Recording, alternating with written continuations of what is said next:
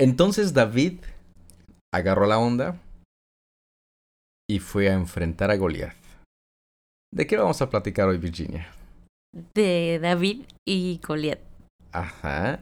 Una historia bastante, bastante, bastante conocida. Y este, pues, no se pongan piloto automático y no digan, ah, ya está, pinté. Ah, ya está, pinté. ya está, pinté mi Muchas dibujito. ondas. Y este, vamos a escuchar. ¿Listos? Sí, sí. Perfecto, Vixie. ¿Lista? Sí, lista, lista. Perfecto, pues ahí vamos.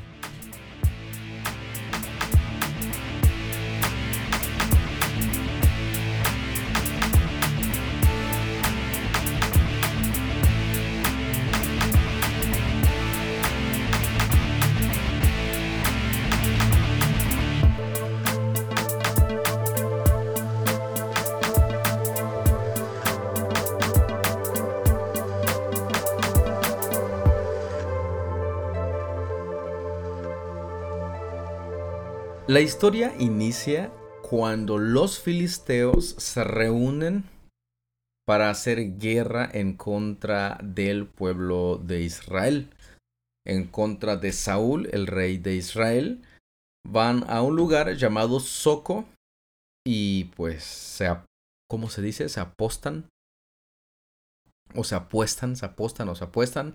Ah, Para no complicarnos en palabras, se ponen en orden de batalla Ah, en ese lugar. Una historia bastante conocida.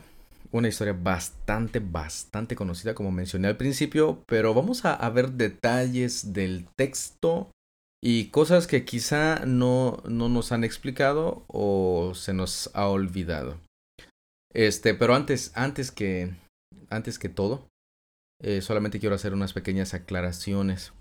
No vamos a hacer una interpretación, no buscamos hacer una interpretación alegórica de, de, las historias bíblicas.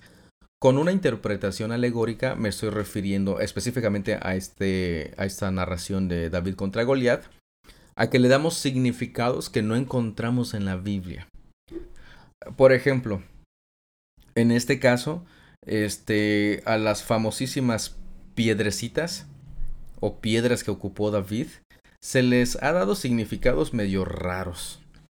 Por ejemplo, la otra vez, está, no, sí, la otra vez, hace un par de días, estaba leyendo que este, se, le estaba, se le da el significado de las piedras, por ejemplo, pueden ser lo que... Ay, aquí lo tenía, aquí lo tenía, ya sé. No confíen en la tecnología. Este decía que las piedras de David significan este los ministerios, cinco ministerios del apóstol, eh, evangelista, profeta, pastor y maestro. Dicen, ah, es que esos son los que.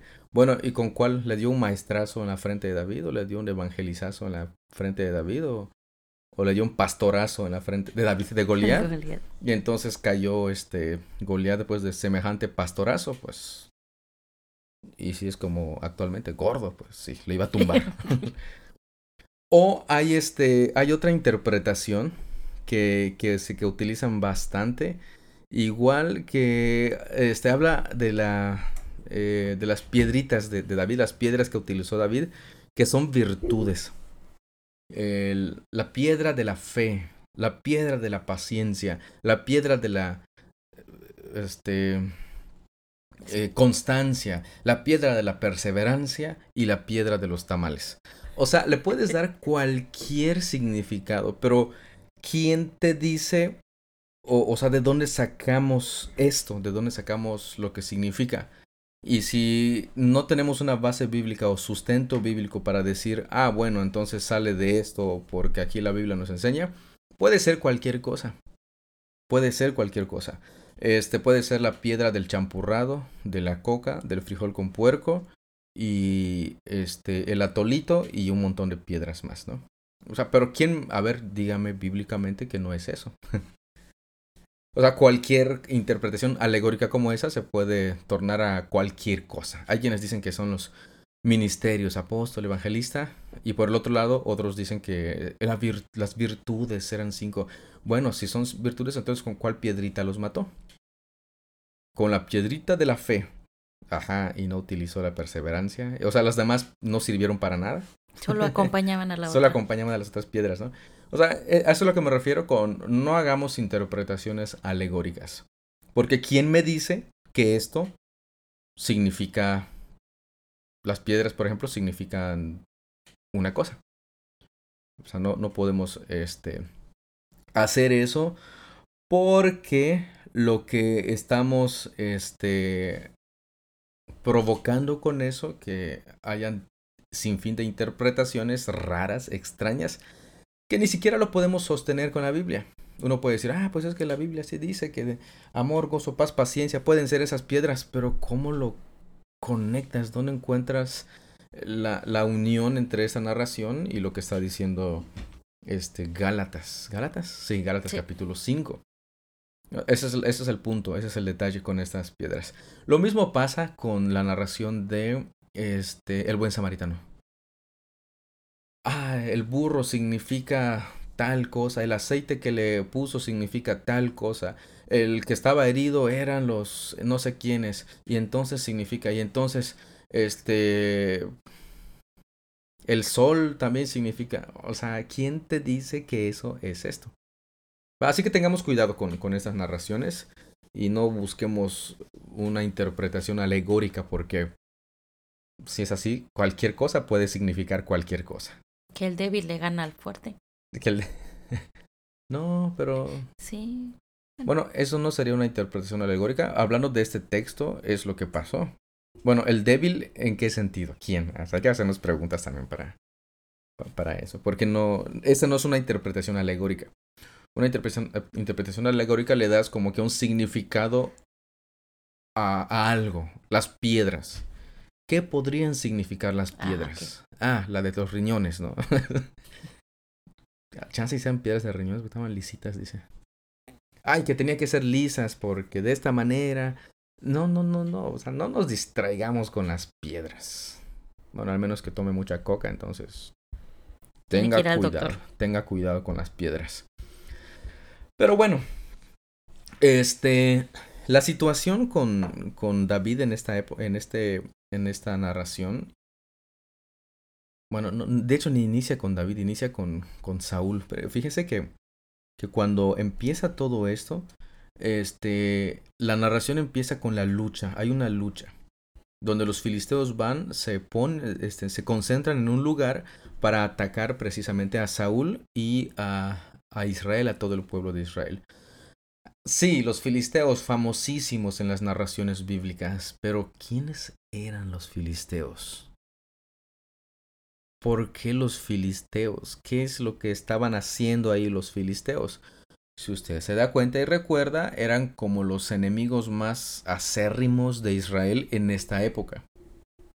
Porque siempre estaban ahí los filisteos, los que se llevan el arca, los que este toman varias ciudades, los que peleaban en contra de Sansón, o sea, filisteos, filisteos, filisteos. Bueno, es bien sabido que los filisteos eran los enemigos acérrimos del pueblo de Israel. Eran esas de esas naciones que quedaron, que no fueron expulsados completamente, y que el Señor dijo que pues porque no los expulsaron, este, el Señor va a permitir que permanezcan ahí para que sean como esa piedrita en el zapato de, de- de Israel. Bueno, ahí estaban estos filisteos, los, los más poderosos enemigos de- del pueblo de, de Israel. Este, bueno, se estaban ahí ya apostados para la, para la, la guerra en contra de ellos. Los israelitas, los israelitas salen juntamente con Saúl. Igual acampan en este valle de Ela, dice, y se ponen en orden de batalla para enfrentarse con, contra los filisteos. Ahí empieza precisamente la- la narración. Y si te das cuenta, continúa hablando de los filisteos. Fíjate, fíjate, como mencionaba el pastor, ¿cómo se llama? Salvador Gómez, en su sermón precisamente del domingo. Eh, hay una palabra que se repite bastante, es filisteos, filisteo, filisteo, filisteo. Fíjense que, este, a partir del verso 3, dice, los filisteos estaban a un lado del monte y los de Israel estaban al otro lado. Se estaban viendo frente a frente. Así como que a ver quién va a arrojar la primera piedra para que nos aventemos a la, a la guerra. Pero, pero, nos estaba poniendo en contexto situacional el, el autor. Dice que de los ejércitos de los filisteos salió un campeón, un paladín, dice creo que alguna traducción, que se llama Goliat. Hasta aquí ya este Ya dan el nombre de este personaje, Goliat. Y am, y ahí, ahí quedó Goliat. Posteriormente va a mencionar el filisteo, el filisteo, el filisteo, pero no lo menciona con, con nombre, más que en pocas ocasiones. Y nos dice, pues era, era una persona alta, era, era un, un filisteo bastante grande. Su estatura era de seis codos y un palmo. Depende del codo, ¿verdad? Porque si es un codo muy Si codo. era su codo. si es un codo muy codo, pues está muy grande. Bueno, la, la, la medida es aproximada, casi exacta, es de 3 metros. Imagínate un personaje de casi 3 metros de altura. El doble de yo. ¿Y Yo mido 1,50. solamente era él el más alto o había más Pues, filisteos altos? pues no nos lo dice. Aquí- al menos aquí no Ahí nos lo no dice. Pero sabemos que, que Porque ha- Goliat Ajá. este, venía también de una, de una, este, familia de personas grandísimas. Ah, porque imagínate solo- si solamente él fuera grandote y su mamá y su papá, Exactamente. sus hermanos, pues tendría que haber más. Pero sí, había, había de hecho. Tal es- vez no de la misma altura, ¿no? A lo mejor un poquito más. O más bajitos. grandotes, no sé. ¿Quién sabe? Es que no podemos saberlo porque no nos, los- no los- no nos lo especifica la Biblia. Pero lo que sí podemos nosotros encontrar es que nos dice que habían este, ciertos gigantes, Gigantes, de estas personas como Goliat. En la tierra, los de Anak, Anak creo que se llama, cuando entraron a la tierra y entonces se asustaron. No puede ser, están enormes y nos van a aplastar como langostas estos gigantes. Y ahí dice estaban los, los descendientes de Anak. Creo que es, creo que es, sí, Anak. No recuerdo, pero por eso me llamó la Sí. atención. O sea, que habían más. Era muy, eran comunes en, en aquella época. Imagínate, Virginia. Imagínate que pusiéramos, oye, Fercho, ve a darle su plato de comida a Goliat. ¿Cómo se va a ver Ferchito al lado del señor ese tres? No, no va a ir, le va a dar miedo. Bueno, este continúa la, la narración. Dice que tenía un casco de bronce sobre la cabeza y llevaba puesto una cota de malla. El peso de la cota era de 5000 ciclos. La cota es esa cosa que se ponían como si fuera un. un ¿Cómo se llama? Velo. Un- pero que cubría todo su.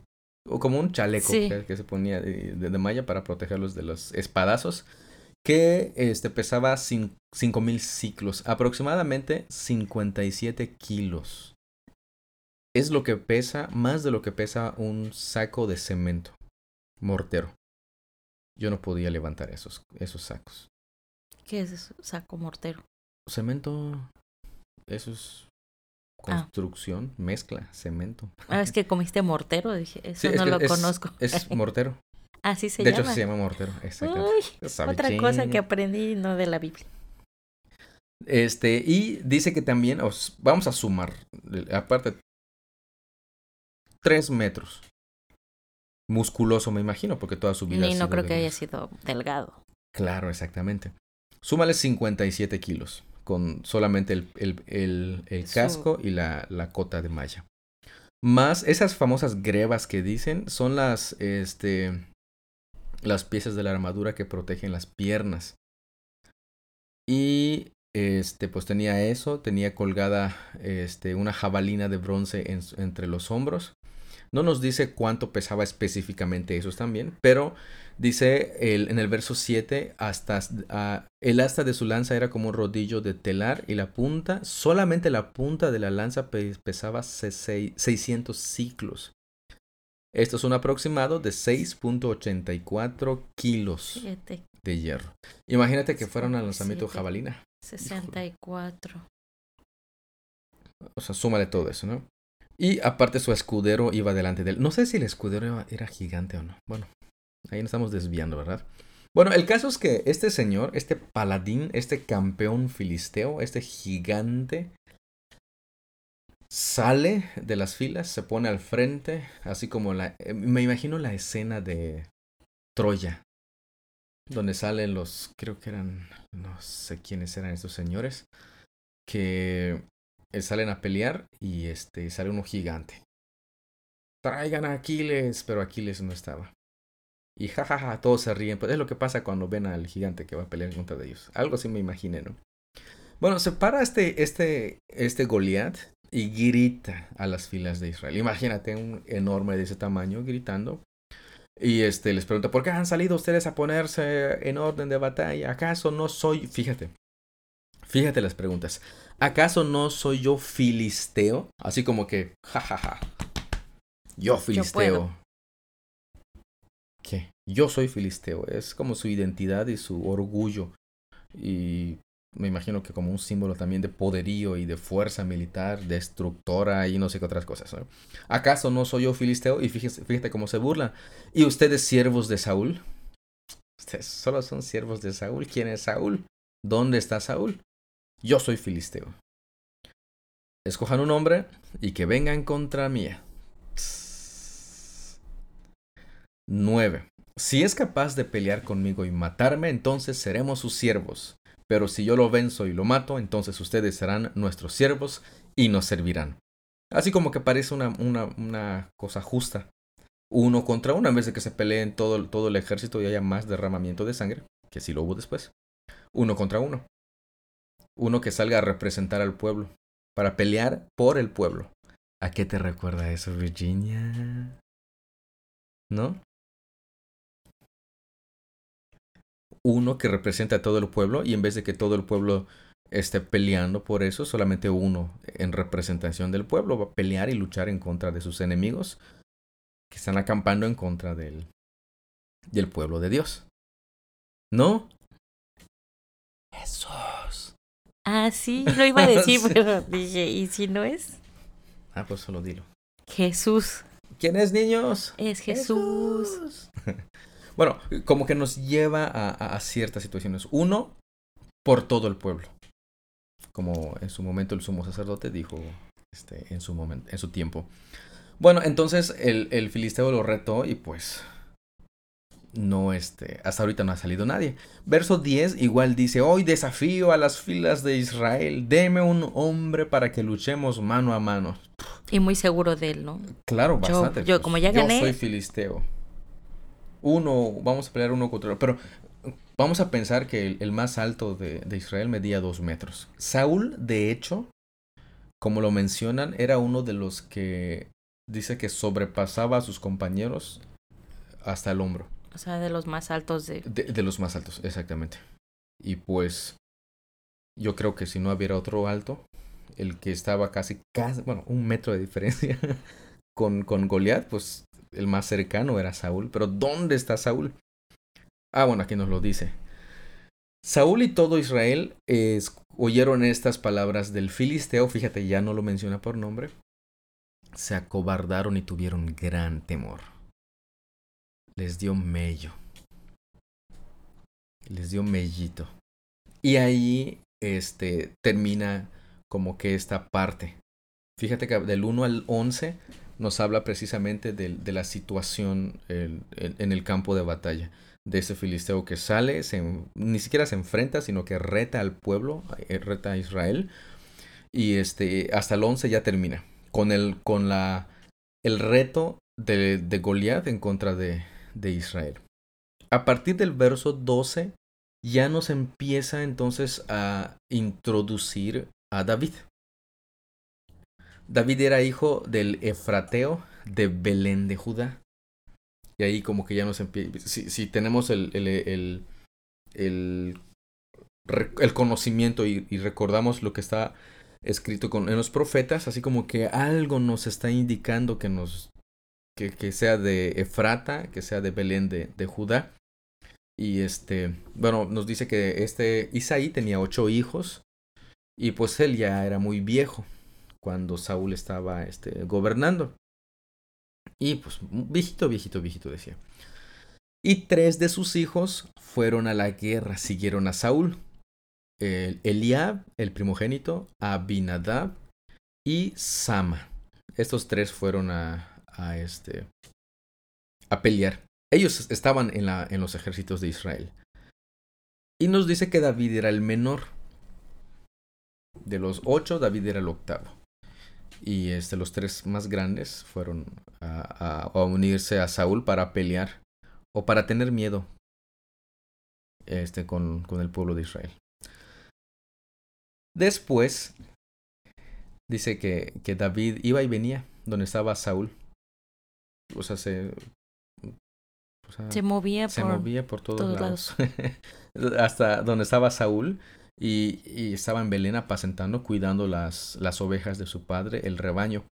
Y, y fíjate cuánto tiempo estuvo el filisteo presentando este desafío en contra del pueblo de Israel. 40, 40 días días. estuvo ahí, este... Manden a su campeón, manden a su campeón. Y uno puede decir, ay, 40 días. Los 40 días que cayó agua del diluvio. Eso significa que... No, no nos estemos desviando. 40 días en que el Señor Jesús estuvo en, este, ayunando. No nos distraigamos este, con, con otras cosas intentando buscar una conexión cuando... Pues hasta ahorita no nos lo está mostrando. 40 días y 40 noches que... Y un montón de cosas más, ¿no? Que duró las lluvias, las lluvias del diluvio. El caso es que 40 días estuvo este personaje desafiando al pueblo. Y entonces ya nos habla ahorita de David nuevamente. Ya presentó al filisteo, ya presentó al filisteo y al ejército, ya presentó a Goliat, ya presentó a David, ya presentó lo que hacía David y nuevamente pone a, a Goliat con el desafío y ahorita va a presentar otra vez a, a David con Isaí. Cuando le dice, ¿sabes qué? Hijo mío, pequeñísimo hijo mío, llévale esta comida a, a tus hermanos. Y también al capitán de los mil, llévale quesos. Y este, pues tráeme noticias de tu hermano, a ver cómo están, si ya se les fue el miedo o ya se animó uno a pelear en contra de Galión. Estoy inventando. Dime cómo están. Y este, pues David se levanta de mañana y va a, obedeciendo a su padre. Lleva las provisiones y llega justamente a donde está el campamento. Y justamente en ese momento, bueno, eh, fíjate del, del detalle. Lo voy a leer porque está interesante. Y se levantó David muy de mañana, dejó el rebaño con un guarda y tomando las provisiones se fue con, como Isaí le había mandado. Llegó al perímetro del campamento cuando el ejército salía en orden de batalla. O sea, el ejército se formaba para la batalla lanzando el grito de guerra. Yo me imagino como, como los espartanos. "Uh, uh, uh, uh, uh, uh, uh". Y cuando salía Goliat, manden a su campeón. "Uh". Hacia atrás, hacia atrás. O sea, solamente era eso lo que hacían, ¿no? Israel y los filisteos se pusieron en orden de batalla, ejército contra ejército. David dejó su carga al cuidado del que estaba guardando el equipaje y fue a ver este, ahí justamente en la línea del, de, de combate y entró a saludar a sus hermanos. Y mientras estaba hablando con sus hermanos, justamente este campeón, este filisteo, sale y nuevamente desafía al pueblo de Israel. Y es ahí cuando David lo oye. Y cuando todos los hombres vieron a Goliat, después de hacer, "Uh, uh, uh, uh, uh, vamos a ganar, uh, uh, uh, uh", dice, huyeron de él, porque tenían miedo. Y los hombres, pues decían, ¿ya viste a ese hombre que sube? Está, está grandísimo. Oye, no, no, no, no, no. Sube a desafiar. No, ¿quién va a pelear en contra de él? Y después aquí sale un detalle. El rey colmará con grandes riquezas al que lo mate, le dará su hija y hará libre en Israel a la casa de su padre. Eso es lo que David, lo que Saúl estaba ofreciendo. Y entonces David pregunta, ¿qué harán con el hombre que mate a ese filisteo y quite lo propio de Israel? ¿Quién es este filisteo incircunciso para desafiar a los escuadrones del Dios viviente? Y obviamente le dicen lo que, lo que había mencionado anteriormente. Este lo va a col- colmar de grandes riquezas, le va a dar a su hija y lo hará libre este, en Israel. O sea, prácticamente lo que estaba diciendo con libre es que ya no iba a pagar impuestos. Hay un famoso pseudo pastor. Voy a decir su, su nombre en, en otro idioma. Este, para que no, no este, sea muy obvio. Ah. Efectivo Moon. Efectivo, amor. Efectivo Moon. Este dice que lo que motivó a David para pelear en contra de Israel, en contra, perdón, en contra de Goliat, era justamente lo que Saúl había prometido. Dice que él se estaba yendo tras las riquezas y dice estaba deseando pues el bien de su padre para que no pague más impuestos, como dice el versículo 25, y aparte le gustaba la hija de Saúl. Y de paso la hija. Y de paso la hija, exactamente. Y entonces, este efectivo Moon dice, esto es lo que motivó a David. Ven, entonces traigan sus diezmos. Pues vengan también. Oye, ya- ya- obedezcan. Exacto, ¿ya viste el peligro de, la, de, de estas interpretaciones medio extrañas? Bueno, eh, regresemos al, a- al punto. El caso es que él pregunta y le responden, pues el rey ha dicho esto y le dicen lo que dijo el rey. Pero uno de sus hermanos lo oyó y entonces Laia agarró en contra de David. Oye, tú, ven para acá. Este, estás, descuidando las ovejas de papá. Yo sé que tú eres soberbio y hay maldad en tu corazón y, solamente has venido por puro morbo para ver la batalla. Y David le dice, "Pues, eh, ¿qué hice? Solo fue una pregunta. Y pues, se fue de un lado a otro, preguntó lo mismo y el pueblo le dijo exactamente lo mismo. El, el rey le va a dar esto al que, al que este, venza a, a. Bueno, creo que, voy a ir un poquito rápido, si no nos vamos a tardar tres horas aquí este, narrando esto. Finalmente, Saúl sabe lo que David dijo, este filisteo incircunciso, tarará, tarará. Y entonces le dijo, pues que venga, que venga aquí el, el niño, o no sé quién es, tráiganlo, tráiganlo. Y fue, y este, David le dijo a, a Saúl, pues no que el rey debería estar así como que, y no un niño. No se desaliente el corazón de nadie a causa de él. Su siervo irá y peleará con este filisteo. Wow. Pues, wow. El guerrero David. Oh, oh, oh, oh. Pe- Pero fíjate, fíjate ese detalle. David diciéndole al rey, al que debería estar animando a su pueblo y alentando al pueblo, dice, tranquilo rey. No, que no se, tranquilo, relájate. Eh, No, que no te dé miedo por causa de ese filisteo. Tu siervo, su siervo irá y peleará contra ese filisteo. Y Saúl le dijo, no, tú no puedes ir, pues es- eh, oye, tú eres un Chamaquito. muchachito y, y él pues desde que era niño ha sido un guerrero. Y, y da- este, David le responde, mira, mira, tranquilo viejo, ya me lo imagino así, ¿no? Dice, su siervo apacentaba las ovejas de su padre y cuando un león o un oso venía y se llevaba un cordero del rebaño, yo salía tras él, lo atacaba y lo rescataba de su boca y cuando se levantaba contra mí, lo tomaba por la quijada, lo hería y lo mataba. Su siervo ha matado tanto al león como al oso. Y este filisteo, filisteo incircunciso será como uno de ellos, porque ha desafiado a los escuadrones del Dios viviente. Fíjate de algo a partir de ahorita. Lo que David está haciendo es redirigir precisamente la atención a un gran guerrero, a Dios, porque ha desafiado a los escuadrion- a escuadrones Escuadrones. del Dios viviente. ¿A poco ya había olvidado Saúl quién lo había puesto ahí? ¿A poco ya había olvidado Saúl y todo el pueblo de Israel, el ejército de Israel, quién era Dios y lo que el Señor les había prometido y las victorias que les había dado anteriormente? ¿Ya lo habían olvidado? Sí, ya lo habían hecho. Y además, David continuó. El Señor, fíjate, como te mencionaba, regresa el, el protagonismo a Dios. El Señor me ha librado de las garras del león. O sea, no fueron mis fuerzas, rey. El Señor es el que me libró de las garras del león. El Señor fue el que me libró de las garras del oso. Y también me va a librar de la mano de este filisteo. Algunos pueden decir, es que tienes que enfrentar a tus gigantes. Nah, espérate, espérate. ¿Por qué no leemos lo que dice David? El Señor es el que me va a librar de este filisteo. Y Saúl le dijo, ve y que el Señor sea contigo. Yo me imagino a Saúl así como que, bueno, pues ve. Ya la libré.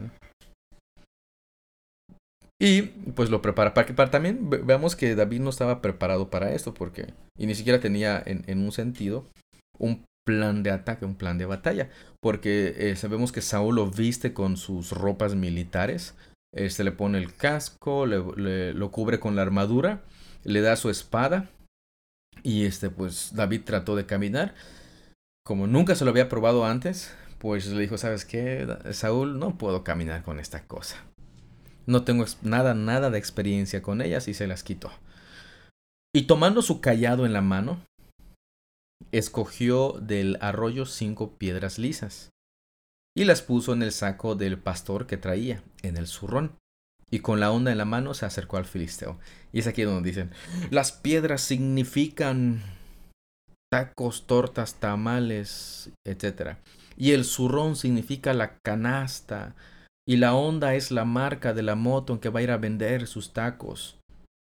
O sea, le puedes dar cualquier significado si interpretamos alegóricamente. Pero mejor veamos en su contexto y no caigamos en errores. Viene el filisteo, o sea, este, y, y se fue, bueno, se fue acercando. Se acercó a David y le dice, y, lo miró, así yo me imagino que así de arriba hacia abajo. Bueno, del filisteo estando muy arriba, mirando a David. Eh, hacia abajo. Y lo tuvo un poco en poco porque era un muchacho rubio y bien parecido. Me está mandando un rubio y guapo. Un guapo. Uno que se ve solo al espejo. Exactamente, eh, seguro. Oye, niño, te pusiste tus cremitas, casi, casi, ¿no? O sea, lo vio y lo menospreció por eso, por su apariencia. Este, pues. Se dice que David era muy bien parecido. Y el filisteo dijo a David: Soy un perro para que, que, que vienes contra mí con palos. Y el filisteo maldijo a David por sus dioses. Interesante, no olvidemos esos detalles. También, este, a ver, perdón, es que mi, mi acordeón me está sacando. Este, bueno, soy acaso perro, dice, y el filisteo maldijo a David por sus dioses. También dijo el filisteo a David, ven a mí y daré tu carne a las aves del cielo y a las fieras del campo. O sea, te voy a vencer, no vas a sobrevivir. Y ya le toca el turno a David. Tú vienes a mí con espada, lanza y jabalina, pero yo vengo a ti en el nombre del Señor de los ejércitos, el Dios de los escuadrones de Israel, a quien tú has desafiado. A quien tú has desafiado. Fíjense, esa creo que esa es como que la parte que más nos emociona y más se cuenta respecto a la historia de David contra Goliat. Y es verdad, bastante interesante, bastante este, directo en lo que dice. Yo vengo a ti en el nombre del Señor de los ejércitos, el Dios de los escuadrones de Israel a quien tú has desafiado. O sea, Goliat, tú has desafiado al Dios de Israel. Y yo vengo en su nombre. Así que prepárate. Porque, 46, el Señor te entregará hoy mismo en mis manos y yo te derribaré y te cortaré la cabeza. Y te daré hoy los eh, y daré hoy los cadáveres del ejército de los filisteos a las aves del cielo y a las fieras de la tierra para que toda la tierra sepa que hay Dios en Israel. Fíjate en la Biblia encontramos narraciones así que eh, pueden parecer grotescas. Y nosotros no queremos que nuestros hijos jueguen de Ah, ya te maté. Ay, padre, que no aprendan esas cosas los niños. Pues no vas a querer que lea la Biblia porque hay muchas narraciones de ese tipo, ¿no? Bueno, en- encontramos esto. Encontramos esta, este, este asunto. El caso es que David está afirmando algo. Este. Y, y me llama mucho la atención. En el ver- al final del verso 46 dice: Para que toda la tierra sepa que hay Dios en Israel. Para que toda la tierra sepa que hay Dios en Israel. Pues creo que se les había olvidado a muchos. Y para que toda esta asamblea sepa nuevamente el saber que el Señor no libra ni con espada ni con lanza. porque la batalla es del Señor y Él los entregará a ustedes en mis manos. Eso me recuerda mucho a la, a la ocasión con Josafat, este rey, que ni siquiera tuvieron que pelear y el Señor les dio la victoria. Ellos solamente cantaron, oraron, estuvieron tocando instrumentos y el Señor les entregó a los ejércitos que venían en contra de Josafat.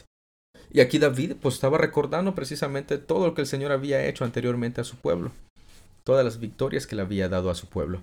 Y dice pues Él los va a entregar a ustedes en mis manos. Sucedió que, que cuando el filisteo se levantó y se fue acercando para enfrentarse a David, este corrió rápidamente hacia el frente de batalla para enfrentarse al filisteo. O sea, ni siquiera huyó. Él corrió, venga, filisteo. Hay quienes dicen, David no vio, vio de manera diferente. Unos dirían, ah, está grande este filisteo, este, ¿cómo voy a poder contra él? Pero en cambio David dijo, dijo, está grande, ¿cómo voy a fallar?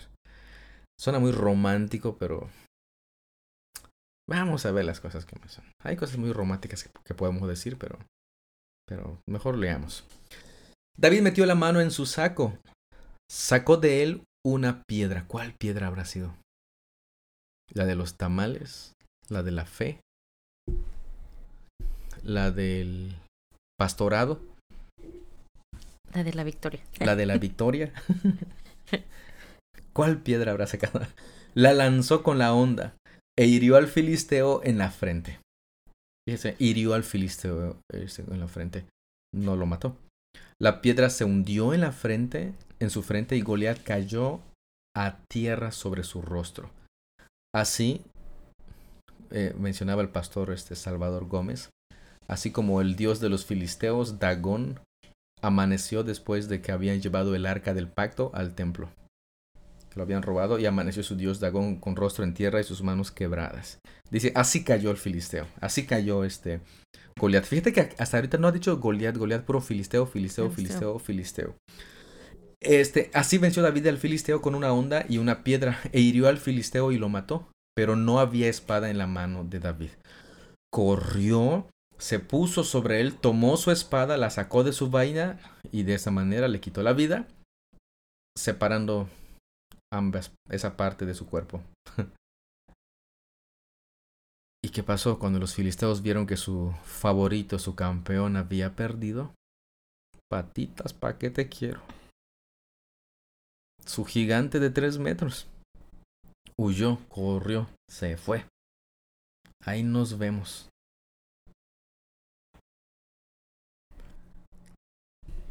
¿Y qué? Bueno, obviamente después, este, Fueron tras ellos. eh, recogieron todo el botín, este, llevan a David ante Saúl con la parte del cuerpo de este filisteo y preguntan quién es este, quién es este niño. O sea, ni siquiera lo conocía. Y ya se lo presentan, David dice quién es y así Dios le da la victoria al pueblo de Israel. El, el- el pastor Salvador decía en su, en su mensaje también, dice, mientras unos veían a, a este gigante, David estaba viendo a otro gigante. y me gustó mucho esta, esta, este, ¿cómo se podría decir? Esta forma en que lo estaba, lo estaba viendo. Eh, David estaba viendo, bueno, el, el ejército estaba viendo al gigante, a Goliat. Pero David estaba viendo a otro gigante. ¿Y qué gigante? Pues al Señor, al Dios de los escuadrones de, de Israel. Mucho, mucho más grande. Ni siquiera hay comparación que Goliat. Y en su nombre es que David se presenta. Una persona, un personaje, en representación de todo el pueblo. Para salvar al pueblo de qué? De sus enemigos. Para darle la victoria al pueblo. A Israel. ¿Qué opinas, Virginia? Eh, est- esta, esta, parte que, que, que estás diciendo, esta última parte, me, me, me gustó bastante porque, como dices, ¿no? Todos estaban, ya habían olvidado quién era Dios, ¿no? Y que Él era el que iba siempre delante de ellos en todas las batallas. Y en ese momento ya ellos estaban pensando, no, pues por nuestras fuerzas, por nuestras capacidades, obviamente nunca iban a, A poder, a poder hacerlo, ¿no? Entonces es lo que hace David, ¿no? Recordarles quién era Dios y que muchas veces sucedió y que muchas veces, como lo hemos visto, se olvidaban, ¿no? De, de Dios y que Él era el que peleaba por ellos. Que finalmente, si ellos, en, a lo mejor en ese momento, si lo vemos de este lado, ellos hubieran ido pensando que Dios iba a pelear por ellos, fácilmente le hubieran ganado a, a todos, ¿no? A los filisteos. Pero en ese entonces ellos no confiaban en, confiaban en ellos mismos. Y, no en Dios. Y bueno, tenía que estar David ahí, ¿no? Claro. Para Y recordarles. fíjate, este, muchas veces se nos dice, o, o se nos decía, o se sigue enseñando, espero que ya no, a los niños, pues es que tienes que ser como David. Fíjate cómo enfrentó a sus filiste al, al filisteo, al gigante. Tienes que enfrentar a tus gigantes, tienes que empoderarte, tienes que llenarte de valor y correr porque... Ah. Yo creo que si tuviéramos que poner este nombre a cada uno de esos personajes que presentan, por ejemplo, el ejército eh, de Israel, David, Goliat y el ejército de los filisteos, obviamente vamos a pensar eh, en ponernos un nombre eh, del lado del ejército de Israel, no del lado de los filisteos. A menos que alguien diga, pues yo soy Goliat. Pobre. Pero solemos, decirle a los niños o, o a nosotros mismos, es que David, es que tienes que ser como David. O viste lo que hizo David, ese es- debe ser nuestro.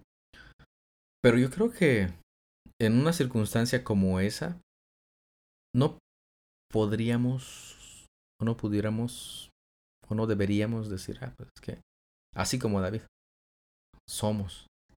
No, somos como el pueblo, como Saúl, que cuando se presentó el paladín este, Goliat, y desafió al ejército, les dio miedo y huyeron. Y nos ponemos en el orden de batalla y gritamos, ¡Uh, uh, uh! ¡Esparta! Y cuando sale Goliat, ¿sabes qué? Soy el último de la Ahí nos vemos, mamá. Así como cuando fuimos a Ashkaret y dice Tama, papá, me quiero aventar de la roca del valor. ¿La roca del valor? Sí. Sí. Y pues alguien tenía que acompañarla. Y dije, ah, pues ya voy, ¿qué más? vas? O sea, toda mi vida viví en agua, ya está. Escamas tengo, ¿no? Y ahí el Misael, "Uh, uh, uh, uh, uh, tengo que este, mostrarle a mi hija cómo se hace esto, ¿no? Y pues resulta que cuando ya subimos y estuve allá arribita a punto de lanzarme, me dio mello. Le dijiste, ve tú primero. No, de hecho, de- oye, ¿y cómo le hacemos? ¿Te avientas tú primero, papá, para que tú me esperes allá abajo? O yo me aviento y después este, tú te avientas por, por si algo pasa, ¿no? Para que la, ayude. gracias a Dios, muchas gracias a Dios que el chavo que cuidaba, los de los salvavidas que estaban allá, dijo, yo le recomiendo que se aviente primero la niña. Pero, o sea, ella sin pensarlo, ya voy, ¡fum! se lanzó esa triste Tammy sin pensarlo, no le dio miedo.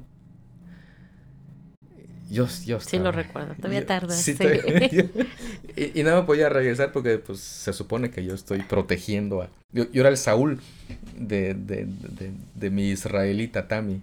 Yo debía de proteger y cuidar a mi hija, pero todavía yo no me hice nada más porque... Porque me aguanté. Pero, pero ya, y al momento de, de querer este, saltar, así como que... Ella se, ella se aventó, no puede ser que, que yo no. Y entonces Con media cara entumida. se me entumió la cara. No, no la cara, todo el cuerpo. De eso como las caricaturas cuando te lanzas y, quieres regresar, pero ya no se puede y caí. Así me imagino el pueblo.